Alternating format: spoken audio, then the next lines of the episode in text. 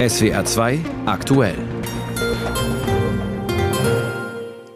Am Mikrofon ist Pascal Fournier. Guten Tag. Themen dieser Sendung. Beim Bundesparteitag in Karlsruhe wählen die Grünen heute ihre neue Parteispitze, die vermutlich die alte sein wird. Notlage, Aussetzen der Schuldenbremse. Was das für Finanzminister Lindner bedeutet, das klären wir im Gespräch mit unserem Berlin-Korrespondenten. Und in Gaza hat die ausgehandelte Feuerpause begonnen. Tag zwei der Bundesdelegiertenkonferenz der Grünen in Karlsruhe. Es ist noch nicht der Tag des großen Showdowns, der absehbar ziemlich kontroversen Debatte über die Migrationspolitik. Dieser Programmpunkt wurde auf morgen verschoben. Stattdessen befassen sich Wirtschaftsminister Habeck und Parteichef Nuripur noch einmal eingehend mit den Folgen des, Haushalt, des Karlsruher Urteils und der daraus folgenden Haushaltskrise. Tenor, die Transformation der Wirtschaft muss weitergehen und gut, dass Finanzminister Lindner jetzt einen Nachtragshaushalt vorlegen will. Das wie gesagt, gestern Abend. Und heute befasst sich die Partei jetzt erstmal mit Interna, nämlich mit Wahlen. Die Parteivorsitzenden Lang und Nuripur stellen sich zur Wiederwahl und weil in Karlsruhe ja eigentlich auch ein Europaparteitag stattfindet, geht es heute außerdem um die Kandidatinnenliste für die Europawahl im kommenden Jahr. Nina Amin live in Karlsruhe. Vor einer halben Stunde wurde Ricarda Lang mit 82 Prozent wiedergewählt und anschließend ihr Co-Vorsitzender Umid Nuripur mit 79 Prozent. Wie deuten Sie diese Ergebnisse? Naja, das heißt auf alle Fälle, dass die beiden jetzt erstmal Rückenwind von ihrer Partei hier in Karlsruhe bekommen haben. Lang ähm, hat ihr Ergebnis sogar noch verbessert im Vergleich zur letzten Wahl. Nuri Tupur hat ein bisschen, äh, hat nicht so viel bekommen wie das letzte Mal, aber trotzdem ganz klar, die beiden sollen die Partei weiter anführen, ähm, sei, zeigten sich dann auch sehr, sehr, sehr erleichtert, ähm, dass das jetzt erstmal so weitergeht, weil beide vorher darauf hingewiesen haben, wie schwierig die Situation ist für die Partei, für die Grünen im Moment. Das heißt aber, dass die angeblich so streitlustigen Grünen schon geschlossen hinter ihrer Führung stehen. Das kann man so deuten, auf alle Fälle. Das war hier auch die ganze Zeit spürbar auf dem Parteitag. Ähm, gestern Abend ging es hier ja auch bis weit nach Mitternacht, wurde debattiert über die Lage, über die, die Haushaltskrise. Und äh, man hat sich da eingeschworen, hat gesagt, wir müssen weitermachen, wir müssen unseren Mut, unseren Mut zusammennehmen, wir müssen den Weg, den wir eingeschlagen haben, weitergeben. Wir müssen schauen, dass unsere ganzen Klimaziele weiterverfolgt werden und vor allen Dingen, dass wir uns nicht auseinander dividieren lassen, dass wir zusammenstehen. Also es sind auch selbstkritische Töne gefallen. Das hat auch Ricarda Lang heute nochmal mal gesagt, sie hat irgendwie in ihrer Bewerbungsrede gesagt, ja, vielleicht habe ich mich auch manchmal ein bisschen zu technokratisch ausgedrückt. Ich muss einfach noch den Menschen zugewandter sein, das auch noch viel mehr ausdrücken, Politik für die Menschen machen. Also durchaus auch Selbstkritik, aber gleichzeitig immer sich selber ähm, ja, Mut machen als Partei, dass das der richtige Weg ist, den die Grünen gehen, dass sie davon überzeugt sind und dass sie das auch so nach außen vermitteln. Auch innerhalb der Ampel, denn da gab es ja erst doch zwei Jahre lang relativ hohe Reibungsverluste. Hm. Doch auch innerhalb der Ampel, das war auch ganz klar.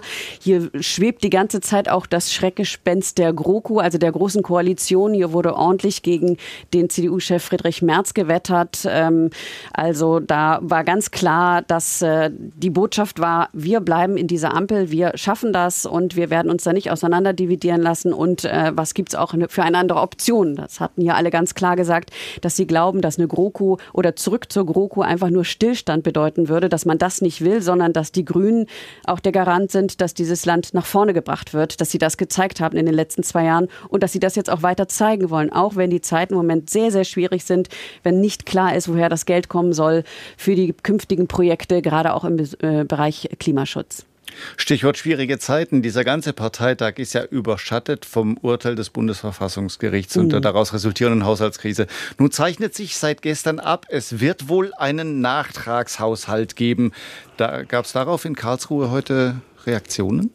Na, da gab es halt ähm, gestern Abend schon natürlich sehr erleichterte Reaktionen. Also da hat man gesagt, das ist gut. Ähm, ne, das ist auf alle Fälle ähm, eine ja, eine Erleichterung. Ähm, Robert Habeck hat äh, da gesprochen, hat gesagt, ja, ja, er ist auch für die Schuldenbremse, aber so starr wie die Schuldenregeln jetzt oder mal konstruiert worden sind, so dürfen sie nicht sein. Sie passen nicht in die aktuelle Zeit. Es gibt so viele Krisen und er sagte, da braucht man ein zeitgemäßes Update und alle sind auf alle Fälle bereit, hier die Verantwortung zu übernehmen. Der Tenor war hier auch, da, was man jetzt nicht möchte, ist einen ganz harten Sparkurs einschlagen. Da haben sie gesagt, das darf nicht passieren.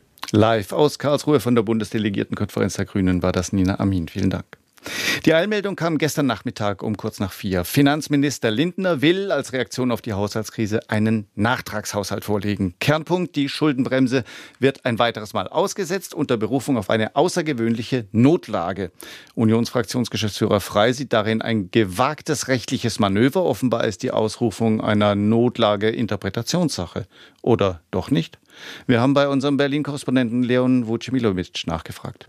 Im Grundgesetz steht klar, die Bundesregierung darf die Schuldenbremse umgehen, wenn es eine Naturkatastrophe oder eine außergewöhnliche Notsituation gibt.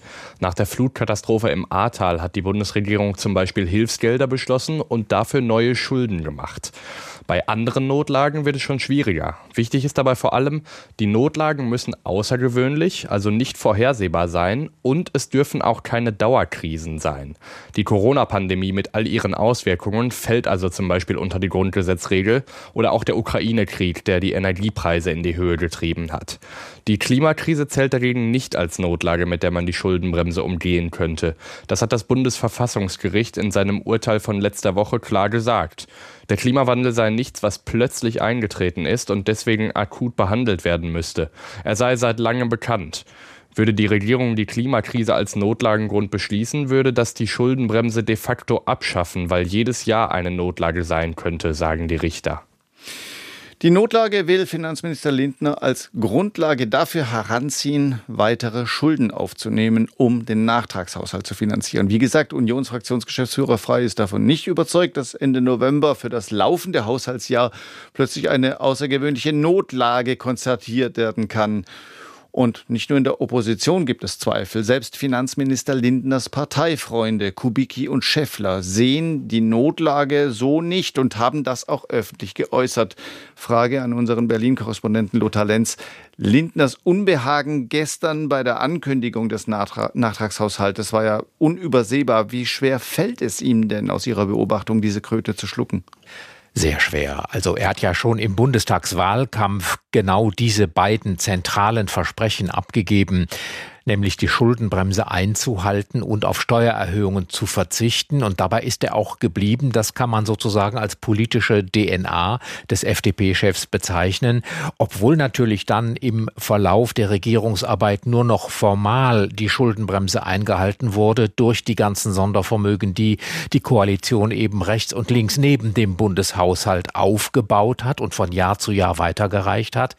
Das Ganze wird jetzt für das laufende Jahr, für 2023, 2021 repariert, indem eben die Notlage erklärt wird im Bundestag. Dann äh, gilt die Schuldenbremse nicht mehr und der Bund kann nochmal Kredite aufnehmen. Aber für das nächste Jahr, für den neuen Haushalt, der ja gerade erarbeitet wird, wird das ganz schwierig. Denn Karlsruhe hat ja gesagt, der Klimaschutz sei keine außergewöhnliche Belastung, also eben die Ursache, warum man so viele zig Milliarden zusätzlich ausgeben will, sondern das müsse aus dem regulären Haushalt finanziert diskutiert werden. Und da weiß Christian Lindner auch mit der Ankündigung von gestern, dass er da gehörig in die Klemme gerät. Das heißt, er ist unterm Strich zur Erkenntnis gelangt, es gibt im Moment keine andere Möglichkeit, also Augen zu und durch. Ja, so kann man das sagen, denn die Sondervermögen haben ja der Ampel ermöglicht, sozusagen die politischen Gegensätze zu überspielen. Die SPD möchte gerne den Sozialstaat schützen und sogar auch noch ausbauen. Die Grünen wollen eben viele Milliarden in die Transformation, in den Klimaschutz äh, stecken und damit natürlich auch Geld in die Wirtschaft geben. Wir sind ja in einer sehr schwachen konjunkturellen Situation.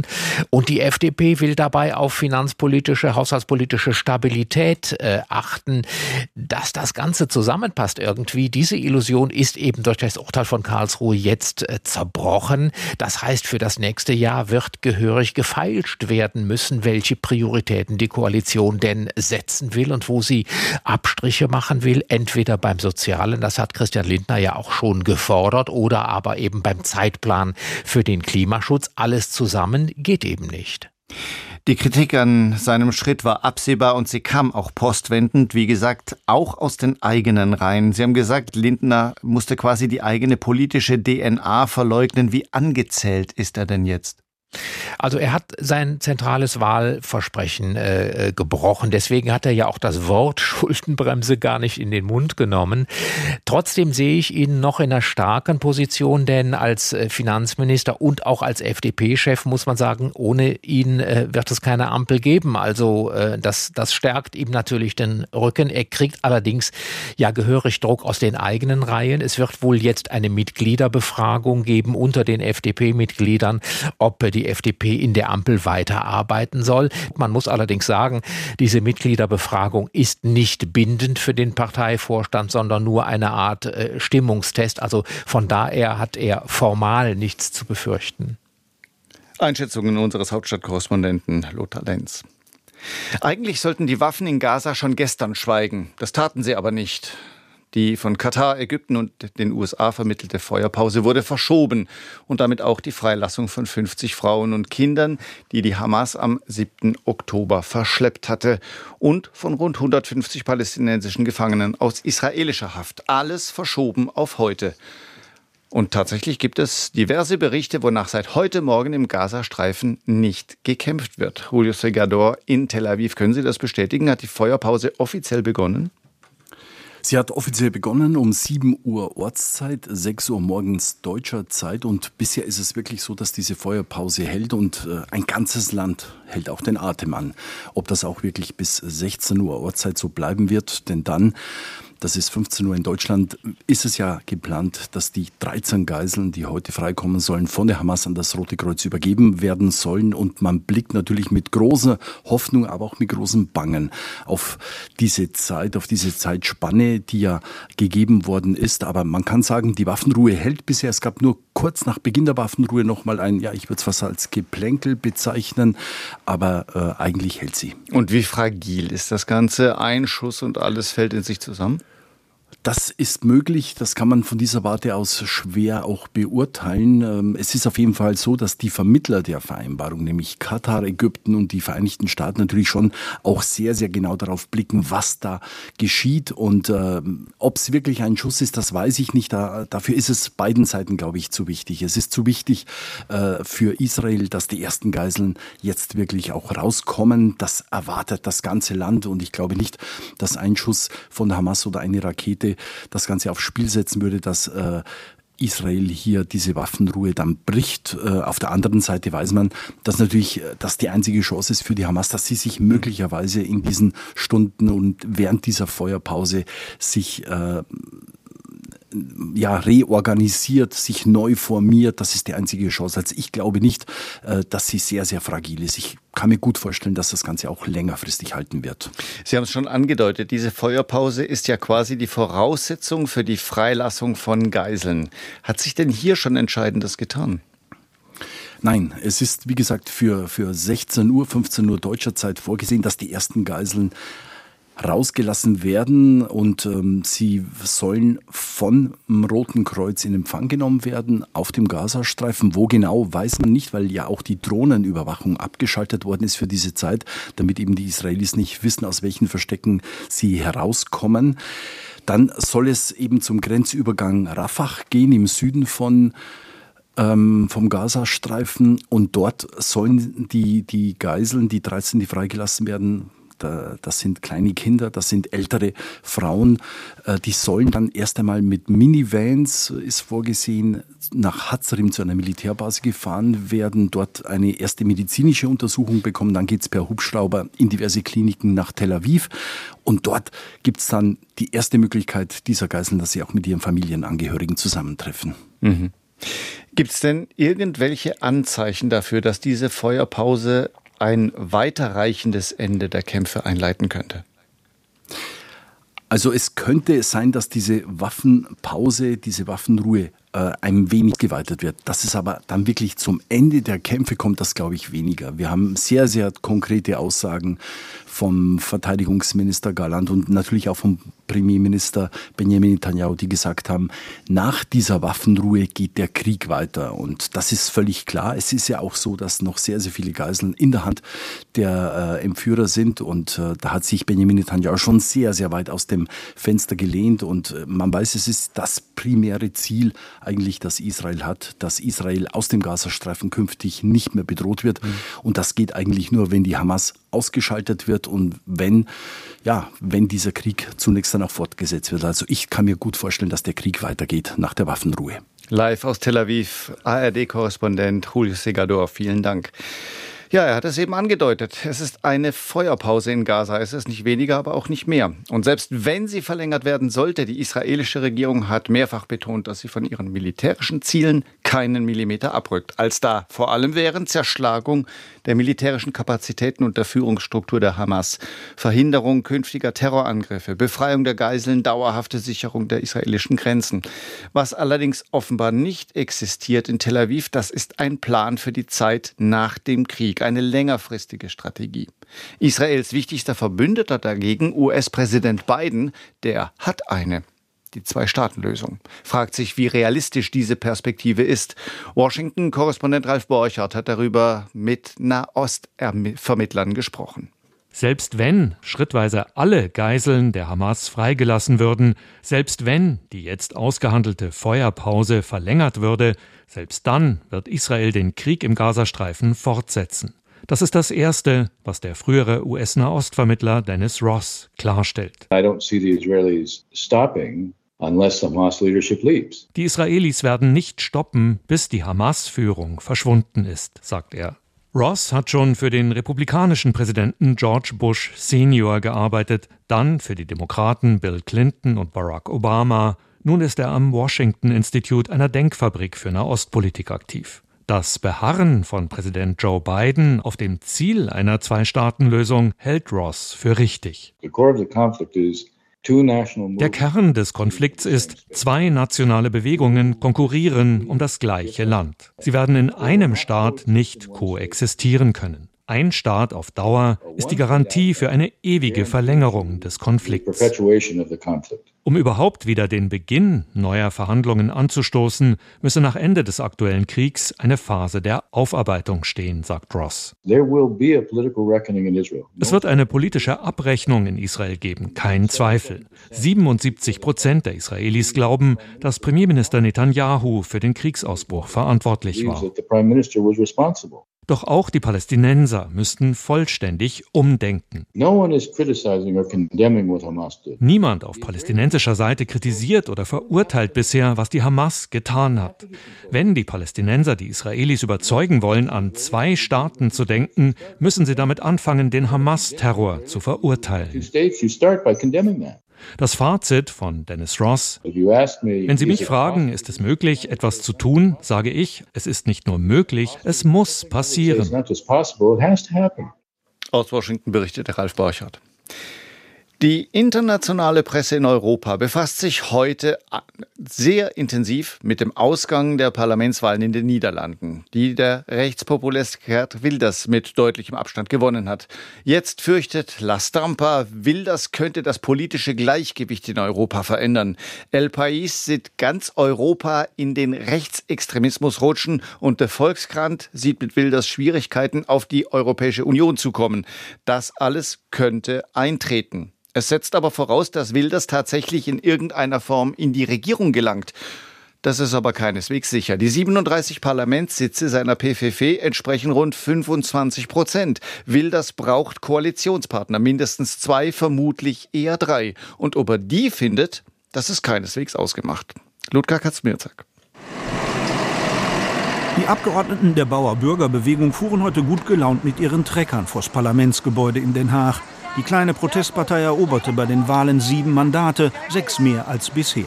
Und ja, die BBB sei bereit für eine Koalition mit Gerd Wilders, sagt die Fraktionsvorsitzende Caroline van der Plas unter der Voraussetzung, dass dieser seinen gemäßigten Kurs fortsetze. Die Wähler haben einen milderen Gerd gewählt, denke ich. Jetzt können wir es machen. Er lässt einige Standpunkte fallen. Nun ist es an ihm, dieses Versprechen auch wahrzumachen.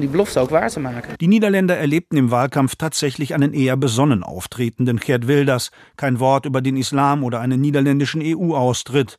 Er verzichtete auf extreme Positionen, verbale Ausraster oder Beleidigungen. Stattdessen suchte der 60-Jährige die Nähe zu anderen konservativen Parteien, um die Gemeinsamkeiten mit ihnen zu betonen. Franz Timmermans, der Spitzenkandidat von Rot-Grün, nimmt dem Wahlsieger diesen Sinneswandel nicht ab. Er sagt wel, ik ben de milde Wilders. Er sagt jetzt zwar, ich bin der milde Wilders, aber die PVV steht für eine bestimmte Vision für unsere Gesellschaft, die wir nicht teilen. Um tatsächlich Ministerpräsident zu werden, müsste der dienstälteste Politiker des Parlaments die seit 13 Jahren regierende VVD mit ins Boot holen. Weil die Konservativ-Liberalen am Mittwoch aber deutlich Stimmen eingebüßt haben, sieht sich deren Spitzenkandidatin Dilan Jeselgös derzeit nicht in der Verantwortung. Eine Regierungsbeteiligung schließt sie aus, andererseits will sie einem Rechtsbündnis auch nicht im Wege stehen. Die großen Gewinner dieser Wahl sind die PVV und der NSC. Da liegt jetzt die Initiative. Wir würden aber ein Mitte-Rechts-Kabinett möglich machen. Wir würden es also nicht blockieren, sondern konstruktive Vorschläge, die dieses Land besser machen, unterstützen. Wir würden so ein Kabinett dulden. steunen. Dat is dus een vorm van gedogen. Damit liegt der Ball bei Peter Omtzigt. Der ehemalige Christdemokrat hat im Sommer mit dem New Social Kontrakt, dem neuen Sozialvertrag, eine eigene Partei gegründet. Der NSC errang aus dem Stand 20 Sitze. In einigen Fragen und beim Thema Zuwanderung liegen Omtzigt und Wilders gar nicht weit auseinander. Doch Wilders Positionen zum Islam sind dem Politiker aus der Grenzstadt Enschede zu radikal. Ein klares Nein zu einem Pakt mit dem Rechtspopulisten klingt jedoch anders. Verantwortungsbewusste Politiker müssen auch dafür sorgen, dass sich auf die eine oder andere Manier eine Regierung bildet. Und für diese Verantwortung stehe ich als gewählter Politiker. Voor die verantwoordelijkheid sta ik als gekozen politicus. Die Parteien wollen sich heute auf einen Verkenner einigen, einen Kundschafter, um es frei ins Deutsche zu übersetzen. Meist ist dies ein überparteilich respektierter Older Statesman oder eine Older Stateswoman, die vor den Sondierungsgesprächen auslotet, wer mit wem kann und wer nicht. In den kommenden Tagen werden die Parteien also Farbe bekennen müssen. Aus Den Haag berichtete Ludger Katzmierzak. Wir kommen zur Börse und da hat das Unternehmen Deutsche Börse eine folgenreiche Entscheidung getroffen. Die 40 Unternehmen im DAX dürfen künftig sozusagen wertvoller sein, ohne dass sie runtergestuft werden. Die sogenannte Kappungsgrenze soll vom kommenden Frühjahr an auf 15 Prozent hochgesetzt werden. Davon profitiert vor allem SAP. Zugegeben, das klingt einigermaßen komplex, es wird aber sicherlich gleich klarer. Stefanie Geisler aus der SWR Wirtschaftsredaktion, was steckt dahinter? Ja, dazu muss ich kurz ausholen. Die 40 DAX-Unternehmen, die sollen ja im Prinzip die Breite unserer heimischen Wirtschaft und ihrer Leistung abbilden. Der Leitindex funktioniert dann immer so ein bisschen wie eine Art Fieberthermometer, das eben anzeigen soll, wie es der Wirtschaft in Deutschland so geht. Gleichzeitig ist es aber wichtig, dass einzelne Unternehmen im DAX nicht zu viel Gewicht haben, sprich, dass deren Aktien nicht überproportional viel wertvoller sind als andere. Das ist vor allem von Vorteil für die Anlegerinnen und Anleger. So werden nämlich die Risiken mehr gestreut. Wir stellen uns vor, wenn zum Beispiel 30 Prozent des kompletten DAX-Wertes bei einem Unternehmen liegt und dieses Unternehmen dann abstürzt, dann ist viel Geld verbrannt. Deshalb gibt es also eine, eine Wertgrenze, wenn man so will. Ganz genau. Und die liegt aktuell noch bei 10 Prozent. Das heißt also, die frei handelbare Marktkapitalisierung eines DAX-Unternehmens, die darf 10 Prozent nicht überschreiten. Da schaut die deutsche Börse ganz akribisch drauf, alle drei Monate nämlich. Und wenn dann eben der Wert der Aktien eines Unternehmens drüber liegt, dann wird es runtergestuft. Und zwar dadurch, dass ETF-Indizes gezwungen werden, Aktien von diesem zu wertvollen Unternehmen auf den Markt zu werfen. Dadurch sinkt dann meist automatisch der Börsenwert. Klar, wenn nämlich mehr Aktien im Umlauf sind, dann werden sie günstiger. Angebot und Nachfrage. Ja, das ist ja aber zum einen ärgerlich für alle, die ETFs im Portfolio haben, aber kann ja auch nicht im Sinne der Unternehmen selbst sein, oder? Ganz genau ist es nicht. Der Gashersteller Linde hat unter anderem deshalb nämlich die deutsche Börse verlassen, ist nach New York abgewandert. Natürlich ein Riesenverlust. Linde war nämlich bis dahin das wertvollste Unternehmen an der deutschen Börse. Und sowas will man künftig natürlich verhindern. Wer nämlich in der Vergangenheit immer wieder mal runtergestuft worden ist, war SAP aus Waldorf. Die lagen regelmäßig über diesen erlaubten 10 Prozent. Es gab, so heißt es deshalb, ein sehr ernstes Gespräch zwischen SAP und der deutschen Börse in Frankfurt. Experten haben das sogar als Drohgebärde interpretiert und eingestuft. Und so hat die Börse nach einer entsprechenden Umfrage unter Marktteilnehmern eben beschlossen, diese Kappungsgrenze auf 15 Prozent hochzusetzen. Ab Mitte März nächstes Jahr. Sie haben schon gesagt. Und damit passen wir uns dann auch international an. In Frankreich liegt diese Kappungsgrenze ebenfalls bei 15 Prozent, in der Schweiz sogar bei 20 der britische FTSE 100 und auch äh, der amerikanische S&P 500, die haben gar keine Grenze. So, und wenn wir schon die ganze Zeit über die Börse sprechen, dann schauen wir doch mal noch kurz auf den DAX. Wo steht er denn aktuell? Der steht aktuell bei 16.018 Punkten, ein hauchdünnes Plus von einem Prozent, 0,15 Prozent, um genau zu sein. Vielleicht noch kurz der Blick auf Tops und Flops. BASF ist gerade ganz oben, führt den Leitindex an mit 1,8 Prozent. Sartorius im Minus mit 0,2 Prozent. Ausführlich. Äh, 2,0 Prozent, Entschuldigung.